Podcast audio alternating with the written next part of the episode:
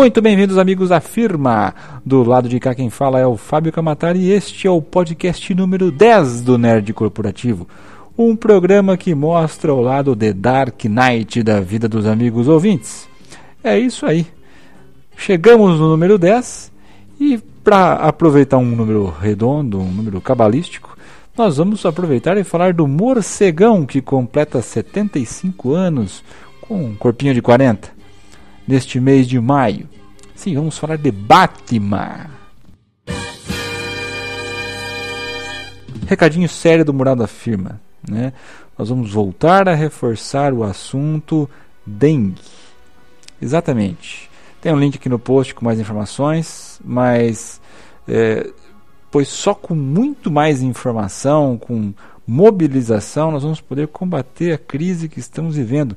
Não parece, mas estamos num, com um inimigo silencioso e diário, principalmente na região sudeste, que está vitimando algumas pessoas ou pelo menos adoecendo uma soma é, digna de, de, de, de, conflito civil. Só na região de Campinas temos aproximadamente 22 mil pessoas com a doença. Se você pensar que a gente pode não ter isso em leitos hospitalares, imagine, imagine o caos que está a saúde nessa região com esse número, esse número alto de doentes, essa sobrecarga no sistema de saúde. E o melhor remédio contra ela continua sendo a informação.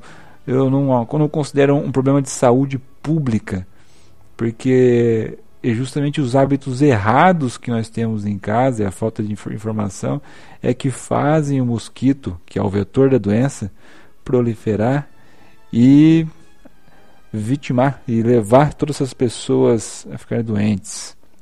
Então, meu amigo, estou fazendo a minha parte, minha a parte de divulgação de informação você pode encontrar aqui. Tem esse link no post, é só um pontapé inicial. Tem muita coisa aí na internet se você quiser procurar, na TV, todo dia tem informação a respeito. Então, meu amigo, fica aqui a dica, abra o olho, fique esperto.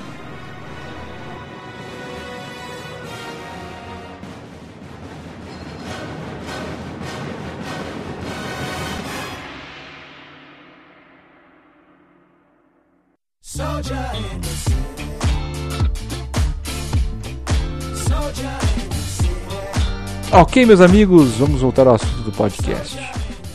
Batman, nosso amigo morcegão, foi criado em 1939 pelo roteirista Bill Finger e pelo desenhista Bob Kane na revista Detective Comics número 27, numa história intitulada The Case of the Chemical Syndicate. Foi pensado originalmente para ter, ter histórias policialescas, né? estilo policial no, no estilo pulp. Né? Como eu disse, como a gente até citou no podcast sobre é, Homem-Aranha, grandes poderes, é, com grandes poderes vem grandes responsabilidades. Então, o Homem-Aranha nasceu também para revistas pulp. E assim como o Batman, é, teve origem nesse papel, né, nessas revistas de papel barato, digamos assim, e acabou se tornando um símbolo dos vigilantes super-heróicos. A gente podia falar da, dos 75 anos inteiros de vida dele, na sua trajetória de é, quadrinhos, séries, cinema, mas não vamos mudar o foco. Afinal, tem muita gente fazendo isso. Hoje nós vamos falar sobre um lado psicológico e, por que não, filosófico por trás do homem morcego. Prepare-se, porque a viagem vai ser forte. Vamos citar de tudo, até Aristóteles aqui, da Bíblia até Aristóteles.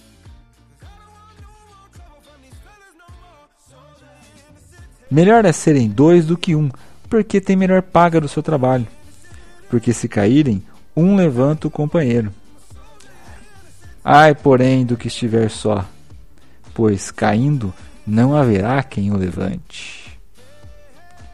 Eclesiastes 4, de 9 a 12.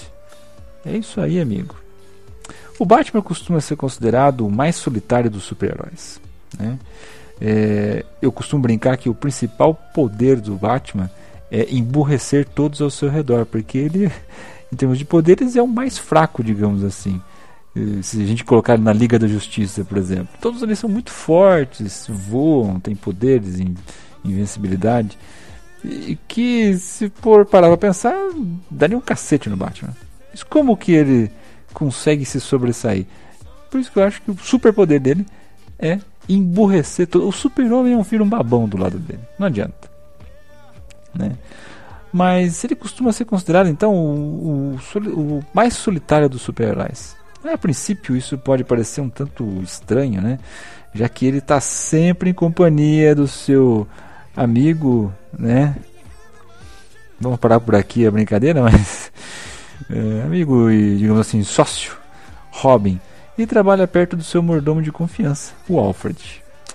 Há outros super-heróis que fazem o seu trabalho de combater o crime ou salvar o mundo totalmente sozinhos. Né? Vejamos, por exemplo, o caso do próprio Homem-Aranha, que a gente já citou, e o, e o Demolidor. Nenhum dos dois é visto na companhia de um assistente fantasiado. É, não tem sidekick. Nenhum deles tem um sócio para ajudar com a logística regularmente, digamos. Mas, por outro lado, eles têm vários amigos íntimos na vida normal, na vida civil deles, como Peter Parker e Matt Murdock. E isso é quase impossível no caso do alter ego do Batman, que é o Bruce Wayne. É, Bruce, ou Batman, tem uma solidão interior que ninguém mais parece ter. Vejamos o Superman. O Superman tem a fortaleza da, da solidão dele, né? longe de tudo.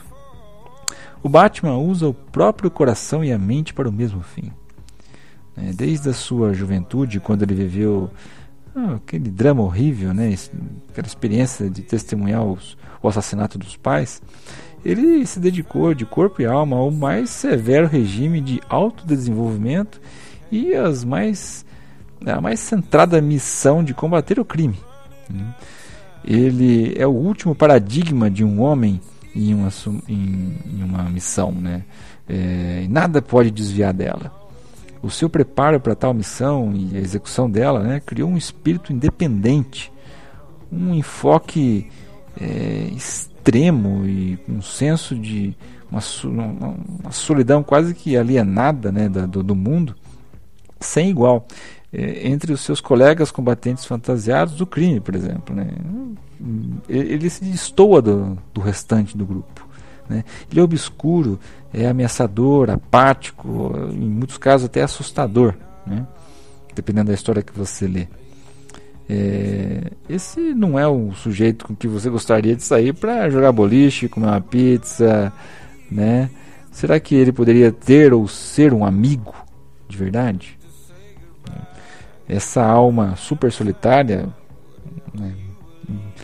no, no entanto, ela é cercada por um círculo interno de associados, de colegas e talvez até de amigos. Isso não deveria surpreender muito, porque afinal o cara é rico. Né? Citando o grande filósofo Aristóteles, né, que entendia que nós, seres humanos, somos todos, em essência, criaturas sociais. Né? Em A Ética, é, em A Ética a Nicômano, né, Aristóteles faz uma afirmação que foi usada por Jeff Loeb, né, numa revista do Batman que ele intitulou de Rush. Sem amigos, ninguém gostaria de viver, ainda que tivesse todos os outros bens. É, é, Bruce Wayne é um industrial bilionário cuja mansão e a vida são repletas de bens materiais, mas até ele precisa de algo mais. Continuando falando sobre Aristóteles, né, a análise que ele faz da amizade nos ajuda a compreender os vários relacionamentos íntimos na vida de Batman. Mas há um ponto que merece um esclarecimento, digamos, especial.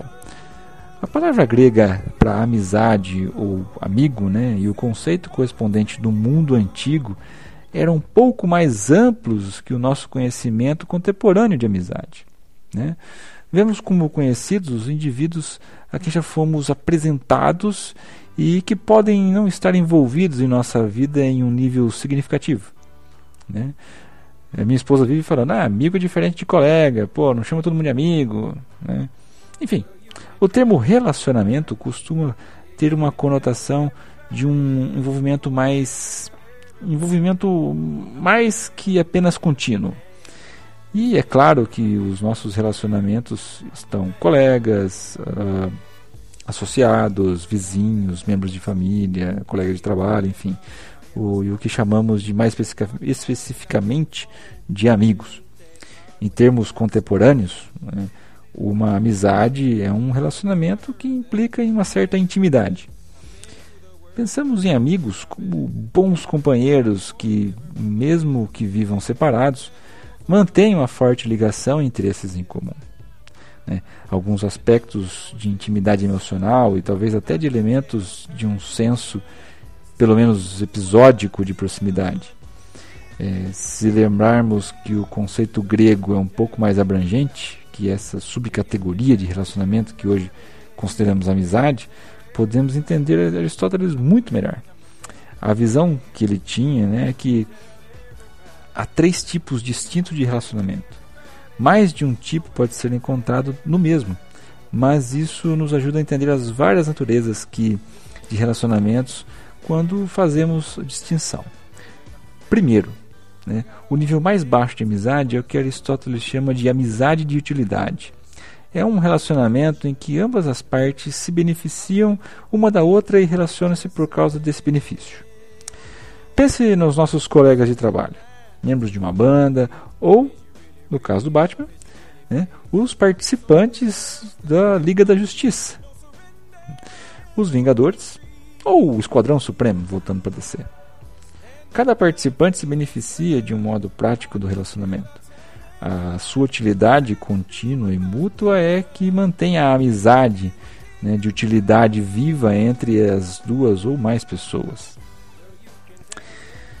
Uma segunda, talvez superior forma de amizade é a que Aristóteles chama de amizade de prazer. Cuidado! Este é um relacionamento baseado não em utilidade mútua para algum projeto ou atividade, mas em prazer mútuo. É, os amigos por prazer gostam de estar juntos. Estes eles apreciam a companhia um do outro, divertem-se juntos. Esse tipo de amizade dura enquanto durar o prazer. Sem dúvida, os amigos por prazer também podem desfrutar de outros benefícios mútuos dessa associação. Né? E os amigos por utilidade também podem gostar de uma interação mútua.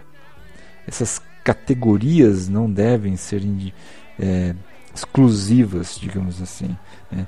Mas mesmo assim, a gente pode categorizar qualquer amizade de nível de, de, de, nível duplo, digamos assim, né? nos termos da sua natureza, mais fundamental. Né? Uh, em outras palavras, um relacionamento pode conter elementos tanto de utilidade quanto de prazer. Né? Entretanto, uma dessas categorias pode ser mais fundamental que a outra em determinado caso. Né? Aristóteles ah, ainda afirmava existir uma terceira e talvez mais nobre forma de amizade, que é a amizade perfeita ou a completa, ou ainda uma amizade de virtude. Esse é o relacionamento admirável que pode existir apenas entre pessoas realmente virtuosas, comprometidas com o que é bom, comprometidas uma com a outra, né? e que sejam, em algum sentido, né, mais ou menos iguais. Para Aristóteles, uma medida de igualdade é importante para que qualquer espécie de amizade, né, pois ele acreditava que se um relacionamento se torna desequilibrado ou unilateral demais, né, provavelmente um dia ele acaba. É, mas é possível interpretar as categorias de Aristóteles de amizade, valorizando a amizade ainda mais. Né? à medida que ascendemos né, as formas superiores dela. É, essa forma superior de relacionamento, né, a amizade completa, que está nos, nos relatos do historiador da antiguidade Diógenes Laércio, né, Aristóteles caracterizava como uma alma em dois corpos. Hoje em dia a gente pode chamar de alma gêmea, por que não? Né? De acordo com Aristóteles, ainda, né, um amigo completo deseja o bem a seu amigo por ele mesmo. Isso quer dizer que só pelo bem do amigo e não por interesses egoístas ou atrás de benefícios residuais. Uma amizade é perfeita, uma amizade perfeita é centrada no outro. só que por parte de ambos. Cada um quer se doar ao outro e ver o amigo prosperar. A amizade completa envolve benefício, prazer, bondade. E Aristóteles acreditava que ela perdura enquanto existir a bondade dos amigos. E como na visão de Aristóteles ainda, né, a verdadeira bondade é um traço perene em qualquer ser humano. Ele acreditava também que as amizades perfeitas são, na verdade, permanentes. Todo mundo tem alguém assim. É, principalmente quem mora em outra cidade já, ou se mudou muito, é, deixa amigos à distância e quando demora anos para rever parece que foi ontem. É, mas ele também reconhecia que esse tipo de amizade é bem rara, né? E assim como são verdadeiramente raros os, os indivíduos verdadeiramente bons. Né? Bom, com essa análise sobre amizade filosófica, uh, vamos examinar alguns relacionamentos mais íntimos do Batman. É, vamos tentar é, não, não, ser muito é, sacana com, com o Batman e vamos falar daquela que é, tal, que, que é talvez o maior meme da, da história do, do morcegão, que é a amizade entre Batman e Robin. Muito bem. Batman já teve vários parceiros no decorrer dos anos, mas é, a gente vai se concentrar no primeiro e, sem dúvida, o mais importante, né? Que é a história do Robin original, aquele que começou no circo, né? Vamos lá. John e Mary Grayson, conhecidos como os Grayson Voadores. Bom, eles estavam fazendo um número de trapézio quando a corda, né, é, subitamente arrebentou, eles caíram e morreram. O filho desse casal, Dick Grayson, é, testemunhou a morte dos pais como aconteceu igual o Bruce Wayne, né, que testemunhou a morte dos pais pelo assaltante quando era criança. Bruce, Bruce Banner não, pô, que isso, ato falha aqui. Bruce Wayne Estava né, na plateia quando aconteceu esse acidente e logo sentiu muita pena do pequeno garoto Dick. O jovem órfão não tinha para onde ir e Bruce foi magnânimo e adotou ele. Olha que ato de bondade. Dick logo descobriu que a morte dos seus pais não tinha sido acidental, mas tinha sido planejada. Né? Bruce então sentiu que é, a resultante raiva tristeza e confusão de Dick pelo, pelo terrível crime né, que, que aconteceu é, deveriam ser concentrados em uma direção positiva. Para orientar a vida do rapaz nos passos certos, ele revelou a sua identidade secreta, né, a sua identidade de Batman, e se ofereceu para treinar o Dick Grayson no, combate ao crime. E foi assim que Dick Grayson se tornou o Robin. É natural que os leitores pensem na parceria desses dois combatentes do crime como uma amizade. Eles estão sempre juntos, conhecem bem um ao outro, costumam unir as forças para alcançar as suas mesmas metas. Parecem também gostar da companhia um do outro. Os dois parecem, de fato, é, personificar elementos das duas formas menores de amizades que a gente citou lá do Aristóteles. Seu relacionamento contém medidas bem assim quantificáveis de utilidade e de prazer, digamos assim.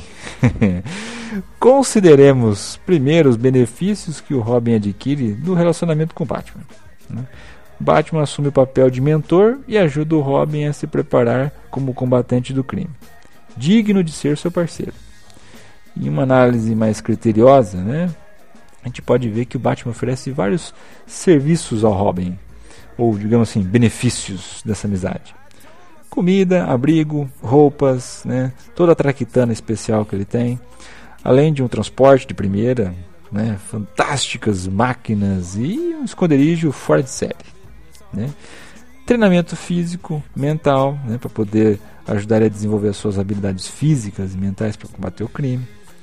Né. Dá um, um sentido de missão para a vida dele e companheirismo. Né? Mas, voltando naquela análise é, de amizade, deve haver alguma forma de igualdade ou reciprocidade né, para equilibrar esse relacionamento né? e contar com uma verdadeira amizade, né? principalmente para poder durar. É, não sendo Robin tão avançado nas suas habilidades quanto Batman, né? e não podendo fornecer ao seu mentor nenhum bem material que eu já não possua, né? como os benefícios dessa amizade podem ser recíprocos? Né? Primeiro, vamos lá. Robin presta serviços ao Batman, como por exemplo uma ajuda prática no combate ao crime e uma assistência contínua na continuidade das missões. Claro, né? É, não que o Batman não pudesse agir sozinho.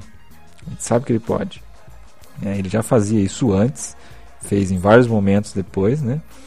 É, e, mas o Robin acrescenta uma certa eficiência à luta né? e maximiza o que pode ser realizado né? qualquer momento. Isso, sem dúvida, é de grande valia para um indivíduo orientado por missões, como o Batman. Né? Mesmo assim, podemos argumentar que, é, diante da motivação de Dick Grayson em combater o crime e deter os criminosos em si, essa amizade com o maior detetive que a gente conhece e o maior combatente encapuzado do mundo, né, é, beneficia nessa área específica muito mais do que o Batman. Ainda existe uma tremenda desigualdade nesse relacionamento. Então, não adianta, nesses pontos, sempre o Batman é mais fodão. A solução que a gente pode enxergar pela análise de amizade do Aristóteles né, parece ser de que é, o menos abastado dos dois amigos deve oferecer uma dose, uma dose proporcional e compensatória de quê? Amor e respeito. E Robin parece fazer isso muito bem. Ele obviamente se preocupa com Batman, né? valoriza, né? Dá, tem um profundo respeito e carinho por ele. É, tenta servir o seu mentor e nunca né, tirar nada dele. E aprecia muito o relacionamento que eles têm. Além disso, o Robin proporciona ao Batman um, um bom nível de, digamos, prazer social e intelectual. Isso inclui o prazer de ensinar um aluno hábil e talentoso e, e a satisfação de vê-lo se tornar um grande homem, né? além de é, do simples prazer da sua companhia. Né? Para o Robin também é um prazer ter o Batman como professor e desfrutar da sua contínua companhia. Mas é possível que, como muitos sábios filósofos sugerem, o prazer do benfeitor seja maior que o prazer do beneficiário. Não sei, depende quem é o ativo ali. Nesse caso, então, o prazer do Batman como mentor do relacionamento é ao mesmo tempo mais profundo e maior do que o do Robin. Né? Porém, o prazer do Robin não é pequeno. Digamos assim. Né? Aristóteles também acreditava que os jovens sempre baseiam suas amizades no prazer. E este parece ser o caso do Robin. Olha aí, é óbvio que se ele sente prazer em todas as situações que está utilizando algo que adquiriu do Batman, né? entenda isso como quiser, né? como habilidade, até as incríveis traquitanas e ferramentas para combater o crime, né? ele gosta da emoção da caçada, ele, né, na presença do seu forte e confiável mentor, né? Ele adora né, promo promover o bem da comunidade, né? É, em resumo, ele sente prazer em muitos aspectos no relacionamento que tem com o Batman. Infelizmente, a amizade de prazer de um jovem nem sempre é estável, digamos assim. Tem crise, tem rola uma DR entre eles, né? O próprio Aristóteles explica, né? Pois a vida dos jovens é guiada por seus sentimentos e eles buscam, acima de tudo, o que é prazeroso e fácil de adquirir. Mas, quando crescem, o que lhes, o que lhes é prazeroso muda também. Por isso, são rápidos para fazer amizade e rápidos em acabar com ela. Até certo ponto, vemos isso no Robin, né? Embora a sua amizade com o Batman mude, mas nunca termine. Né? enquanto vai ficando mais velho, ele se torna cada vez mais parecido com o Batman nas suas habilidades. Né? Como resultado, já não aprende tanto com o seu professor. Né? Começa a viver a sombra do Batman, né? E sempre fazer o que ele ordena começa a incomodar ele. Né? A parceria começa a ficar cada vez menos prazerosa com o tempo. E como resultado, né, ele decide assumir uma nova identidade, que foi o Asa Noturna. Abandona o Batman, Gotham e parte em carreira solo para combater o time em outra cidade. Por algum tempo após essa, esse rompimento, né, o relacionamento entre o Batman e o Asa Noturna foi um pouco tenso. Né? É, havia um clima de alienação, digamos assim, né, misturada com desapontamento talvez até um, uma mágoazinha, né, um ressentimento. Os caminhos dos dois, né, cruzaram-se só quando os casos em que estavam resolvendo os obrigava a visitar a cidade um do outro. Mas, no fim, o Cavaleiro das Trevas conseguiu se reconciliar com seu colega mais jovem, Asa Noturna, demonstrando respeito por suas habilidades e mostrando que não se ressentia por, né, dele né, por causa da sua partida. Agora, eles parecem ter uma amizade né, renovada, né, baseada principalmente no prazer, mais como agora iguais, ou quase iguais, né? A conta bancária acho que não está igual ainda, né? E desfrutam da companhia um do outro, né? Sempre que precisam se unir para combater o crime. É, a gente é, existem vários arcos aí recentes, até por na última década, é, o Batman em si teve vários associados, teve recentemente um, uma espécie de Bat, Bat Corporation, né? Com, com vários é, membros aí dessa organização Batman, né? E o Asa Noturna, Asa Noturna estava lá. Né? A consideração e o respeito que eles sentem um pelo outro, né? maximiza o prazer de eles estarem juntos e de ver o sucesso um do outro. É um passo na direção de uma amizade completa, mas parece que nunca chega de fato ao patamar maior de amizade, digamos assim. Né? A gente sabe que Batman teve outros é, companheiros, outros, outros Robins já teve relação com Mulher Gato, ele tem uma relação contínua com, é, com o Gordon e, óbvio, com o Alfred, né? Então, é, enfim,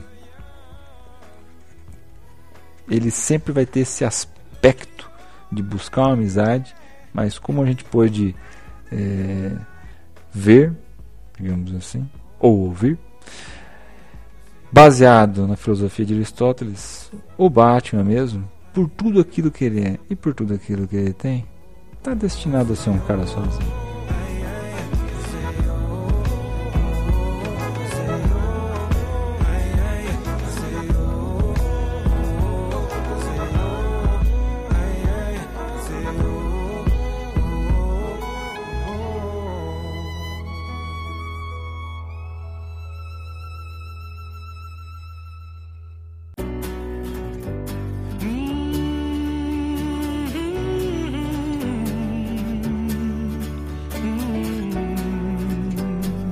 Muito bem, meus amigos, vamos terminando, mas antes o Fica a Dica da Semana. Duas dicas bem rápidas.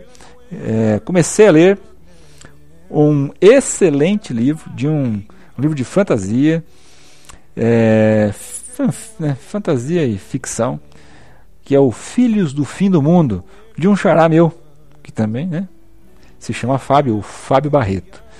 É, aguardem notícias desse nome é, Fábio Barreto, vou colocar um link aqui para uma breve biografia dele. É, mora em Los Angeles, está envolvido numa produção de um filme brasileiro nos Estados Unidos. É, vocês vão saber mais notícias desse nome e por enquanto recomendo Filhos do Fim do Mundo, um excelente livro. Estou adorando ler ele. Já recomendo, link aqui no post. A segunda dica da semana é a estreia de Godzilla. Isso aí, meus amigos, não é aquele filme, né, anos 90 que a gente viu do lagartão que bota milhares de ovos no final. Desculpa se eu dou um spoiler, mas o filme é ruim mesmo. Mas, meus amigos, vem aí um mega, mega filme de Godzilla. Mega em tamanho, em proporção, em grito monstruoso, em tudo. Né? Os trailers já entregam algumas coisas do filme, as críticas que estão surgindo são excelentes.